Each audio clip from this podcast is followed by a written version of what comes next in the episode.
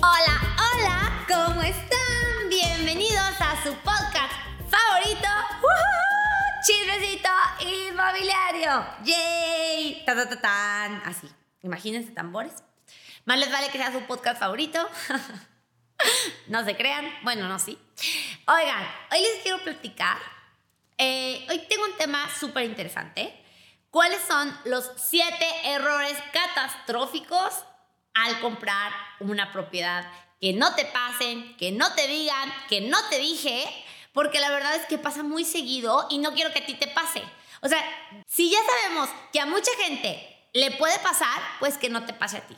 ¿Ok? Ahora, empecemos. Error número uno, y este tiene que ver con escoger mal una casa. Oye, ¿cómo puedo escoger mal una casa? Bueno, hay muchas maneras, pero les vamos a decir algunas que otras que la verdad sí he notado que varias personas les pasa. Y bueno, si tú vas a querer una casa, y esto se lo digo, si tú vas a querer una casa para dar el brinco a otra, por ejemplo, oye, va a ser mi primera casa, pero luego voy a comprar otra casa y luego otra casa y así como que mucha gente lo hace así, no vayas a comprar un elefante blanco. ¿Ok? ¿Qué es un elefante blanco? Las casas de elefante blanco son las casas que son las más grandes de la zona, con los mejores acabados. O sea, yo he visto muchas casas, por ejemplo, en cotos o en fraccionamientos. Aquí les llamamos cotos en Guadalajara, pero es fraccionamientos para luego gente que nos escucha de otras ciudades. Que, por ejemplo, son casas de eh, 200 metros, ¿no? O de 150 metros. Y ellos compran dos terrenos, porque lo he visto, y hacen una casa de lo doble. Y luego todas las casas ahí tienen porcelanato muy bonito, muy fino, normal. Y ellos ponen de que el mármol, o sea, que se vea que soy el rico de la colonia. Está perfecto que seas el rico de la colonia, pero si luego la vas a querer vender, eh, la gente que vive ahí no le va a alcanzar a llegar a tu precio. ¿Y qué pasa con esto? Muchísimas veces me pasa que dicen, es que mi casa realmente sí vale lo que yo te estoy pidiendo. Pero lo que yo les digo, y a veces no he podido como tratarles de manifestar o, decir, no, no he tenido las palabras, porque muchas veces como que no sé cómo explicarles, la casa sí vale 7 millones de pesos, o sea, el ladrillo, el mármol, el metro, chalala. Pero la gente de ahí está acostumbrada a casas de la mitad del terreno y, y pues la gente que quiere vivir ahí puede pagar solamente 5 millones de pesos. No es que tu casa no lo valga, sino que construiste una casa muy cara para una zona que tal vez no. Entonces, por favor, por favor, por favor, si vas a cambiar de casa, porque si tú vas a ser tu última casa donde ahí dices, aquí me van a sacar con los pies para adelante, ok, haz lo que quieras. Pero si vas a ir cambiando de casa y algún día la quieres vender, pues no, no compres la casa más grande ni con los acabados más importantes de todo tu alrededor, siempre que esté a mercado, ¿va? Ok, error número dos. Por favor, no compres casas que tengan muchas humedades. Aquí en Guadalajara, eh, sobre todo, tenemos un problema con las humedades a nivel Dios. Todas las casas tienen humedades. Yo no digo que si llegas a una casa y hay una humedad, digas, Jesucristo sanador, líbranos de Satanás. No, tampoco. Todas las casas aquí en Guadalajara tienen humedades. Pero por el amor de Dios, si ves una casa que hasta en el techo, que dices, ¿cómo hay humedades? Yo he visto con casas, ah, bueno, en el techo sí, porque se filtra, pero si estás, por ejemplo, he visto, o sea, humedades de que en las paredes, en el segundo piso, cuando una casa tiene tres y no hay como que se rompió nada, o sea, no hay como una filtración de la azotea, o sea, que digo, ¿cómo puede tener en el techo del nivel 2 cuando hay un tercer nivel y aparte hay un roof garden del cuarto nivel? ¿Cómo puede haber una humedad ahí? Y es porque la humedad es un hongo que sale, que tiene que ver muchísimas veces con que a la tierra con la que se construyó la casa tiene ese hongo y sale y sale y sale y sale. Y se los digo todo corazón, el día que vengan a mi casa, el tipo, ahí tenemos una humedad y la he arreglado tres veces y de veras que pues no puede. Y yo construí la casa y le eché todo el amor. Ya saben que soy arquitecta. Y no es como que sea una mala arquitecta, de verdad, pero me salió una humedad y pues así es. Pero imagínense que si llegas a una casa que me ha pasado, que literalmente yo llego a casas y huelen a humedad. O sea, de que digo, ¿qué es esto? No se va a poder quitar. Aunque sea la casa más bonita de la historia, aunque tenga todos los cuartos, aunque esté rematada, te aseguro que es por eso. Pero sí, la humedad es un problema que, aquí tenemos mucho. Y por favor, no vayas a comprar una casa con muchísimas humedades, ¿ok? Ahora, nuestro bendito y maravilloso poniente. ok, cuando tú compras una casa donde el, la fachada tiene muchísimos cristales y da al poniente, te vas a asar y no vas a querer vivir en esa casa ni dos meses. O sea, yo he visto gente que se sale de sus casas que compraron porque se asan y es insostenible vivir ahí. Al menos que seas multimillonario y que tengas un aire acondicionado 24/7 y, y que digas, me vale, pero no te va a valer cuando llegue el recibo de luz, en los que pones paneles solares. Pero me refiero a que todas las casas que dan a poniente no significa que no las puedes comprar, pero que tengan una fachada muy bonita, pero que no sean los ventanales que estamos acostumbrados a ver en Guadalajara, por favor. Eh, claro que es mejor. ¿Cuál es la mejor orientación? Pues para mí es sur-norte. Siempre el sur norte es una mejor orientación, vas a tener buen clima en tu casa y es muy importante. Recuerda, el clima de tu casa va a definir qué tanto quieras vivir en ella. Si el mármol no te gusta, no te va a correr. O sea, si llegas y dices, ay, pues es que el mármol está medio feito, no vas a sentir de, me tengo que salir de esta casa porque el mármol está feo. No. Sí, sí, los, bueno, el color de las paredes tal vez sí, pero pues se cambia.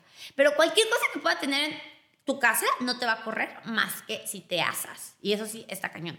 Eh, yo les voy a platicar algo. Yo, mi, mi terreno da poniente, entonces no tengo ni una ventana en su casa en poniente y todo lo di, todo lo di sur-norte. Y, no, perdón, norte-sur. Toda mi casa da al norte, me congelo y literalmente no me, me, acuerdo, o sea, me acuerdo que en Navidad estábamos así congelándonos en una terraza, mi marido y yo, y le digo, mi amor, o sea, ya son las 12, ya nos podemos ir, ya me quiero ir a dormir a mi casa, ya cenamos, ya todo, por favor, ya vámonos. Y me dice, sí, Fer, solo te digo que en esta terraza así abierta hace menos frío que en tu casa. Ah, no, mejor aquí me quedo. Entonces, no, no, y, y ya tuvimos, la verdad es que sí, tuvimos que comprar un calentón porque no podíamos, era insostenible estar aquí. Pero bueno, mínimo, mínimo es una época más corta del año. El calor no se quita. El calor ya en México ya está cañón y ya es todo el año y tenemos bien poquito frío. Entonces, cuiden eso, por favor. Ahora, vamos a hablar del siguiente error, ¿ok? Esto es como errores de la casa.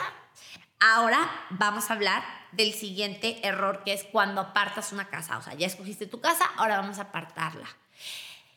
Eh, a la hora de apartar una casa, lo más común es que te pidan un cheque y ese cheque hay unas inmobiliarias que te dicen se cobra y hay otras inmobiliarias que te dicen no se cobra. Y si un día antes de la firma te arrepientes, te lo vamos a devolver, pase lo que pase porque es un cheque solamente de apartado y si te arrepentiste una hora antes del contrato, no pasa nada. Pregunta. Esto sí es dependiendo de la inmobiliaria, no importa en qué ciudad estés, en las ciudades, dentro de la misma ciudad, aquí en Guadalajara hay inmobiliarias que los cobran, hay inmobiliarias que no los cobran, y no tanto es como que la inmobiliaria lo cobre, más bien el dueño, que se lo dan al dueño y el dueño lo cobra y ya valiste. Entonces, lo mejor que lo que debes de hacer es preguntar, oye, te voy a dar este cheque apartado y me lo puedes devolver, sí o no. No hay respuesta nada mala o buena. Si ya quieres la casa, pues no tiene nada de malo, o sea, ya, ya la estás comprando. Pero si, si te dijeron, o sea, si en una casa que sí se iba a devolver y llegaste a la otra casa y resulta ser que no preguntaste y pensaste que sí, y lo apartaste y luego cualquier otra cosa, no te autorizaron el crédito, que eso vamos a hablar más adelantito, pero no te autorizaron el crédito y no te lo devuelven, pues la verdad es que ya peleaste. Entonces pregunta, ¿ok? Pregunta. Ahora, hay otro error que también la gente hace. Aparta casas sin crédito autorizado. No apartes una casa que no tengas crédito autorizado. Primero se saca el crédito y luego, y luego vas y apartas todas las casas que quieras. No, no te creas, no una. ¿Por qué? Uno, no te ilusiones. Hay veces hay veces que no te autorizan el crédito porque puedes tener un papel mal y se atrasa el asunto. Entonces, lo mejor es primero, o sea, primero sacas tu crédito y luego eh, apartas la casa. Bueno, después de esto, ya estamos en que ya escogimos casa, muy bien escogida, no humedades, no sol, no calor. Después ya partes la casa, ya te dijeron si sí te lo van a devolver el cheque o no. ¿Qué más sigue? Pues ahora sí vamos a hacer una negociación. ¿Cuáles son los errores típicos que pasan en las negociaciones? Error número uno, dar una negociación informal sin una carta escrita donde vea el cliente que realmente ya estás listo con toda la actitud y con todas las ganas. A mí ya me pasó una vez que quiero matar al cliente que él aventaba números de que, ay, 5 eh, millones de pesos por una casa de 5, 700. Dile que 5 millones de pesos. Oye, ¿me puedes firmar la carta? No, no, no, no, ¿eso para qué? Y ya, total, nos dijeron que no. Y luego nos enteramos que se cerró por 5 millones de pesos. Porque el otro cliente llegó, mira, aquí está mi crédito autorizado, aquí está mi mi, aquí está mi cheque de apartado y yo te ofrezco el día de mañana y 500 mil pesos, el 10%, y firmamos en tres semanas o cuatro semanas, porque es con banco, lo que sea, el resto, pero ya, bájate. Y se bajó. Y era una cantidad estratosférica. 700 mil pesos no es tan normal que se baje en una casa de 5 millones. Pero ¿qué pasó? ya tenían todo listo. Entonces, no tener crédito autorizado cuando vas a negociar, em, dar números al aire también es un error. Tirar a matar también puede ser un error. Eso también. Si para mí tirar a matar era por ejemplo, pues sí, la verdad, el, el, cliente se tiró a matar y todavía, aparte de tirar a matar, que es un error, porque se empieza, mucha gente, ahí sí fue mucha suerte, pero muchos clientes dicen, me bajo un millón en una casa cuatro millones de pesos, dicen, ay, pues aquí está jugando, ni, ni te voy a contestar. Y empieza como muchísima fricción desde ahí en toda la firma. Entonces trata de, pues trata de negociar algo razonable desde nuestro punto de vista, ¿verdad? Pero al final es tu decisión. Y bueno, entonces esos son algunos errores en la negociación. Y bueno, sigamos. Contrato de compraventa. Ya una vez que se negoció y todo eso, vamos al contrato de contraventa, compraventa. ¿Y cuál es un error? Un error súper común es que me dicen, yo ya quiero firmar un contrato y no tienen su crédito autorizado. Y yo no. O sea, el cheque, la mayoría de las veces, pues sí, se te devuelve, es de 50 mil pesos o 20 mil y se te devuelve y no pasa nada si dices que no. Pero si ya estás firmando un contrato de compraventa, ya vas a tener que dar el 10% de la propiedad. Si la propiedad vale 7 millones de pesos, vas a tener que dar 700 mil pesos. Y si no te autorizan el crédito por cualquier cosa, los pierdes. Aquí ya nadie se toca el corazón, porque es un contrato. O sea, entonces, obviamente que por más que nosotros queremos ayudarte a que no pierdas ese dinero, como te ayudamos como inmobiliaria, es diciéndote, no firmamos contrato hasta que no tengas el crédito autorizado. ¿Ok? Otro error es que antes de firmar no, no se checan los papeles. Cuando tienes una inmobiliaria siempre, nosotros siempre checamos papeles de que, por ejemplo, la persona que te está firmando sea el verdadero dueño y eso se checa en registro público. Pero cuando hacen tratos directos, la verdad es que mucha, mucha gente dice, ay, pues es trato directo, es el dueño, se ve súper buena gente. O sea, les juro que, que en el mundo inmobiliario los rateros no, se, no te van a llegar con un, así, con una, un, ¿cómo se dice? Caporucho, ¿cómo se dice? Enrico, ¿cómo se dice? Antifaz. Con un antifaz y un gorro, vestido de negro, y te van a decir, ¡Ja, ja, ja! Te quiero robar tu casa. Es un señor, es un viejito, ay, no, hermoso, con una esposa, súper lindos, que te quieren vender su casa. Entonces vamos firmando contrato de compraventa ¿Y quién no te dice que si tú no checaste los papeles, ellos no están rentando esa casa y se van a quedar con tu apartado y se van a desaparecer? O sea, que ya pasa, ¿ok? Sí pasa. Entonces, por favor, checa papeles, checa que el dueño, si tienes una inmobiliaria, pídeselo de que, oye, ya checaste esto. Yo por eso siempre digo, ay, compren con inmobiliarias porque no te van a comprar. Digo, ya ni siquiera es por venderme a mí, que claro, anuncio por, por real estate, si estás en Guadalajara y próximamente en otras ciudades de México, pero, pero no te cuesta nada y ellas te ayudan todo ese, a todo este mm, papeleo, ¿ok? Ahora, otro error muy, muy común también, que es por ejemplo, este papel no siempre lo, pues nadie se imagina que puede pasar, pero hasta yo me quedé con la boca abierta, ¿no? Eh, era una señora que amo y adoro, digo, no la conozco mucho, pero le mando amor más bien. Y que dijo, ay, quiero vender mi casa. Y yo, ah, perfecto, no sé qué. Oiga, señora, pues bueno, la escritura parece que está eh, usted, es de usted, pero usted está casada por bienes mancomunados, ¿no? Y ya de que, ah, ah, sí, yo tengo un poder. Y me, es que nunca se me va a olvidar esa vez del poder. Y yo, ah, muy bien. Entonces, pásame el poder. Entonces, la notaría, pues lo, lo pidió porque aparte era con crédito y con crédito es la manera más segura que vas a comprar una casa. Ellos siempre van a estar súper bien, súper listos.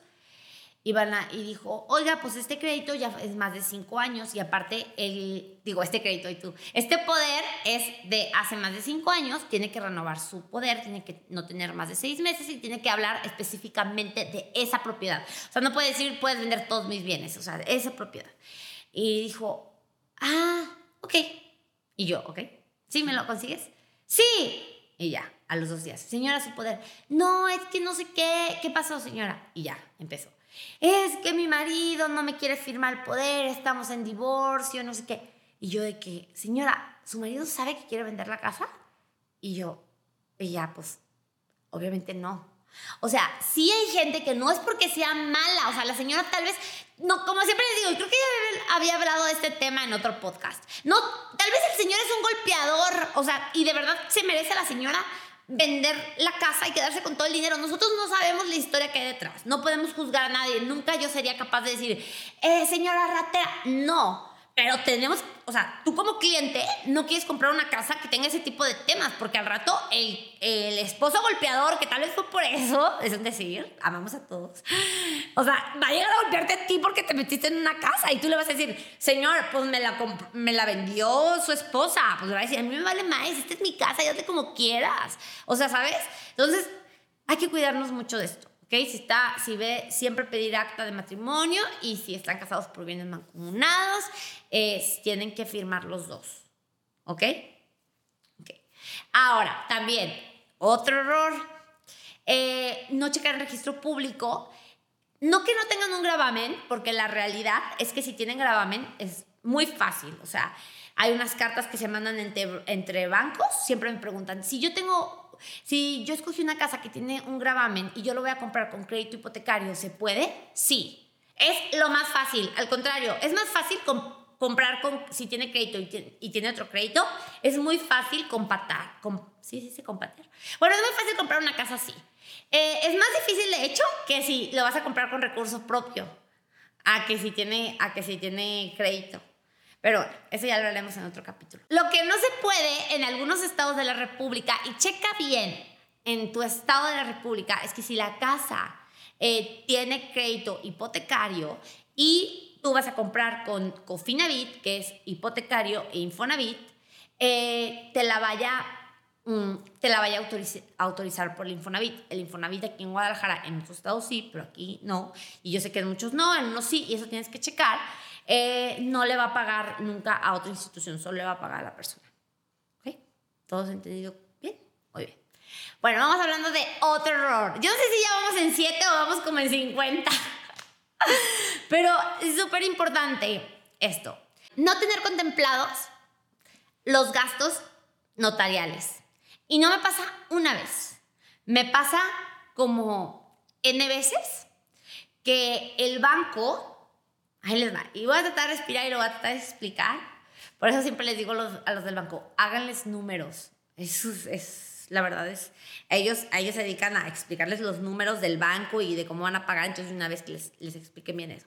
El banco te va a decir, ok, por ejemplo, si una casa cuesta 3 millones de, de pesos y tú ya diste tu enganche, lo que sea, te costaba 3,300 y ya, y el banco te va a prestar 3 millones, quiero que me escuches bien porque es medio difícil esto si el banco te va a prestar 3 millones, él te va a quitar los gastos eh, notariales. Pero aquí el tema es que no es porque no te, lo, no te no van a incluir en esos 3 millones. O sea, no te va a prestar 3 millones y te ahorraste los gastos notariales. No, sino que él los va a pagar y esos, y esos 150 mil pesos tú los tienes que reponer. ¿Sí me expliqué? Vamos a decir otra vez. 3 millones de pesos el banco te prestó. Él te va a decir, yo voy a pagar los gastos notariales. Tú tienes que reponerlos. al cliente comprador, porque al cliente, al cliente vendedor, porque al cliente vendedor le van a llegar 270 porque él pagó los gastos notariales, el banco. ¿Y por qué lo hacen así? Porque para protegerse que no le debas a la notaría. Pero no quiere decir que aparte de los 3 millones que te prestó, tú no tienes que contemplar los gastos notariales porque al final del día ya los, ya los pagó el banco, no. Simplemente él va a pagar la notaría, pero te siguen faltando esos 150 mil pesos que tú se los tienes que contemplar al dueño porque no le van a llegar los 3 millones que te prestó el banco, sino le van a llegar eh, 2 millones 850. ¿Ok? Espero que me hayan a entender, si no, escriben en mis redes. es bien difícil ese tema, pero sí me ha pasado, pero no, es que no me ha pasado de que una vez o sea, les, digo a los brokers, ¿le puedes explicar por favor bien lo de la notaría? Porque me dicen, yo no tengo que ahorrar lo de la notaría porque a mí el banco me dijo que ya lo iba a pagar. Y yo, ¿le puedes explicar bien? Bueno, ¿le explican? No sé, o sea, porque yo se los trato de explicar, pero ellos me dicen, no, a mí el banco me dijo que no y bla, bla, bla. Bueno, bendito, sabe, bendito sea Dios, ¿sabes qué me pasó? Eran como 60 mil pesos porque era una casa muy chiquita. Y sí, le, y sí, y la verdad, sí le pesó porque no tenía tantas tanto flujo y al mes le pagó al dueño y bueno, ahí hubo un tema. Que no me vuelve a pasar. Pero una vez que ese sí yo no tenía nada que ver porque era la parte vendedora y mi cliente no tenía el, dinero, mi cliente no era el comprador, era de un terreno de 12 millones de pesos que le faltaron como 500 mil pesos. O sea, que las escrituras eran de 500 mil pesos. Y él le dijo, yo voy a pagar los gastos notariales. Estuvimos sentados ahí en la notaría horas a que resolvieran ese tema porque decía, ¿por qué faltan 500 mil pesos? Entonces, sí, los gastos notariales, pero tú me dijiste que los ibas a pagar. Sí, yo los voy a pagar, el banco los va a pagar, pero no quiere decir que aparte te los va a regalar, o sea, los va a pagar, pero de tu crédito. Entonces, en tu crédito le falta pagar 500 mil pesos a la parte vendedora. Ay, bueno, ya hablaremos otro día más profundidad de eso. Pero bueno, otro, creo que esos son los siete. ¿Ya dije siete, Enrico? Sí, ¿verdad? Bueno, ya dije un chorro de errores. El chiste es que los quiero mucho, les mando un beso, que no les pase, de verdad. ¿Todo bien? Chicos y chicas, compren con seguridad. Yo les recomiendo con inmobiliaria en el estado de la República que estén, es lo más seguro, de verdad, de todo corazón. Si quieres comprar trato directo, no vayas a cometer estos errores, checa bien todo. Les mando un abrazo, sigan nuestras redes sociales. Un beso, chicos. Nos vemos en 15 días.